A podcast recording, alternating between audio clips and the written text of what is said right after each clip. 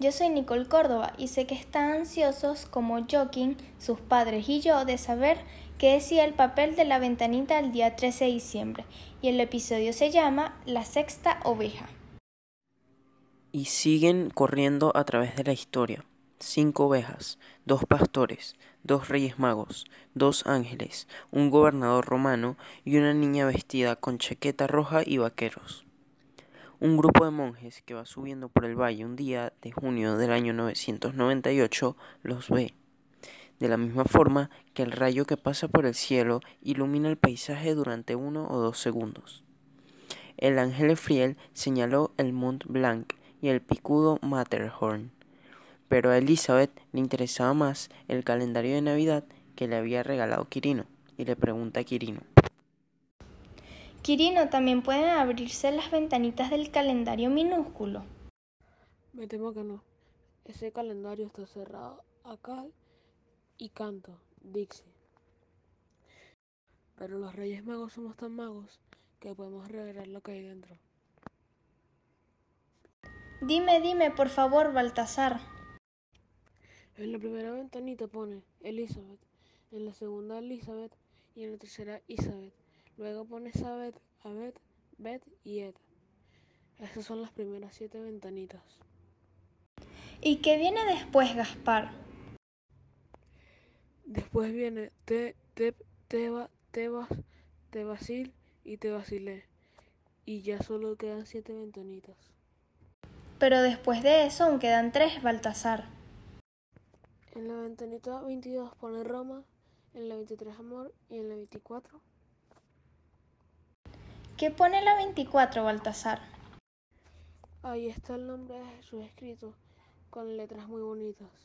Una letra roja, la segunda naranja, la tercera amarilla, la cuarta azul y la quinta violeta. Los colores del arco iris. Pues Jesús es como un arco iris, él solo. ¿Por qué? Cuando el sol irrumpe las nubes negras, después de una intensa lluvia, aparece el cielo del arco iris como si viera un trozo de Jesús en el aire. Josué levantó su callado y golpeó una roca que sonó el eco en las montañas, y dijo, A Belén, a Belén. Siguieron la ruta del río Po hasta llegar a donde se encuentra con el río Ticino, muy cerca de la ciudad comercial de Pavía. Mientras tanto, Efriel les comunicó a todos que el reloj del ángel señalaba nueve y cuatro, y Jacobo, al ver una balsa en la orilla del río, sugirió tomarla prestada para proseguir el viaje, y todos abordaron.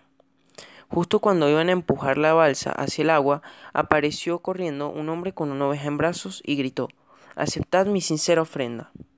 Y es así como emprenden el viaje con un nuevo integrante en la procesión de peregrinos, la sexta oveja. Una vez en el río, Quirino le dijo a Elizabeth que podía abrir la ventanita número 13 del calendario de Navidad, y en ella apareció la imagen de un hombre llevando en brazos una oveja. Quirino, Quirino, ¿puedo abrir la ventanita número 13? Sí, claro, ya puedes, Elizabeth. No puede ser, es la imagen de un hombre llevando en brazos una oveja. Y adivinen, ¿qué pasó cuando la madre de Joaquín terminó de leer? Joaquín supo que lo que Juan había murmurado era el nombre de Elizabeth. Había dicho la mitad del nombre hacia atrás. Los padres querían saber cómo y por qué se hizo el calendario de Navidad. Y entonces, ya Joaquín no pudo seguir ocultando su encuentro con Juan al volver al colegio. Esa noche, Joaquín no dejó de pensar en dos nombres, Elizabeth, de Basil Elizabeth.